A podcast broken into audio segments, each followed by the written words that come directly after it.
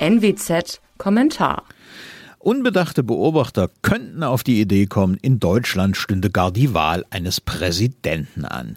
So sehr hat sich die Diskussion im Wahlkampf auf Köpfe verengt.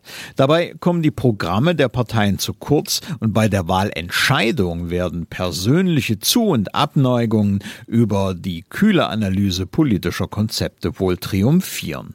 Das ist für das parlamentarische System fatal. Das Grundgesetz sieht keine Präsidialdemokratie vor, sondern eine dominante Rolle des Parlaments. Die Parteien tun aber so, als sei es andersherum. Das enthebt sie in das Klein-Klein einer Programmdiskussion ab abtauchen zu müssen.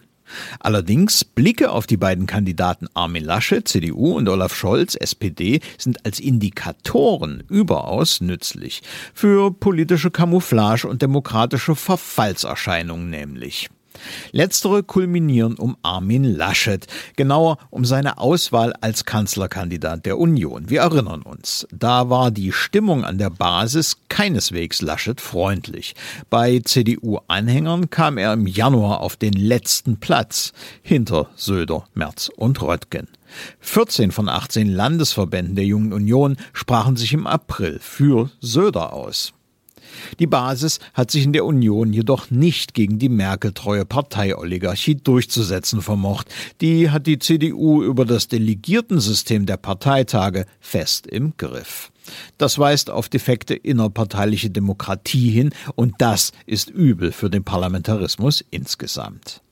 Erschwerend kommt hinzu, das Unionsprogramm ist von liberalen oder gar konservativen Elementen weitgehend entkleidet. Beliebigkeit ist Trumpf. Für die Partei und die Demokratie im Lande wäre es ein Gewinn, wenn die CDU sich vom fatalen Erbe des Merkel-Biedermeiers befreite und ihre innerparteilichen Strukturen reformierte. Olaf Scholz hingegen, das ist politische Camouflage pur. Zum einen ist er als Vizekanzler der Großen Koalition mitverantwortlich für die Desaster der letzten Merkel-Legislaturperiode. Einige Stichworte Afghanistan, Impfstoffmangel, Corona-Zirkus. Zudem trägt er als Finanzminister die erhebliche Mitverantwortung für massivste Neuverschuldung, inflationäre Entwicklung und den größten Aktienskandal, den es in Deutschland je gab. Wirecard. Die SPD und Scholz tun aber so, als hätten sie die vergangenen vier Jahre in der Opposition verbracht. Das ist mindestens unredlich. Zum anderen aber ist Scholz das trojanische Pferd des kollektivistischen Sozialismus in der SPD. Der bürgerlich angepinselte Kopf täuscht über den knallrot lackierten Körper der SPD hinweg. Wer Scholz wählt, der bekommt die radikalen Sozialisten um Saskia Esken. Der bekommt mehr Staat und weniger individuelle Freiheit. Eskens Lieblingskind ist ja auch nicht ohne Grund eine Koalition unter Einschluss der umbenannten SED, der Linkspartei. Fazit?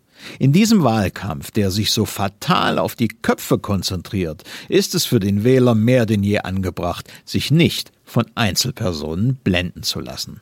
Mein Name ist Alexander Will. Sie hörten einen Kommentar der Nordwestzeitung.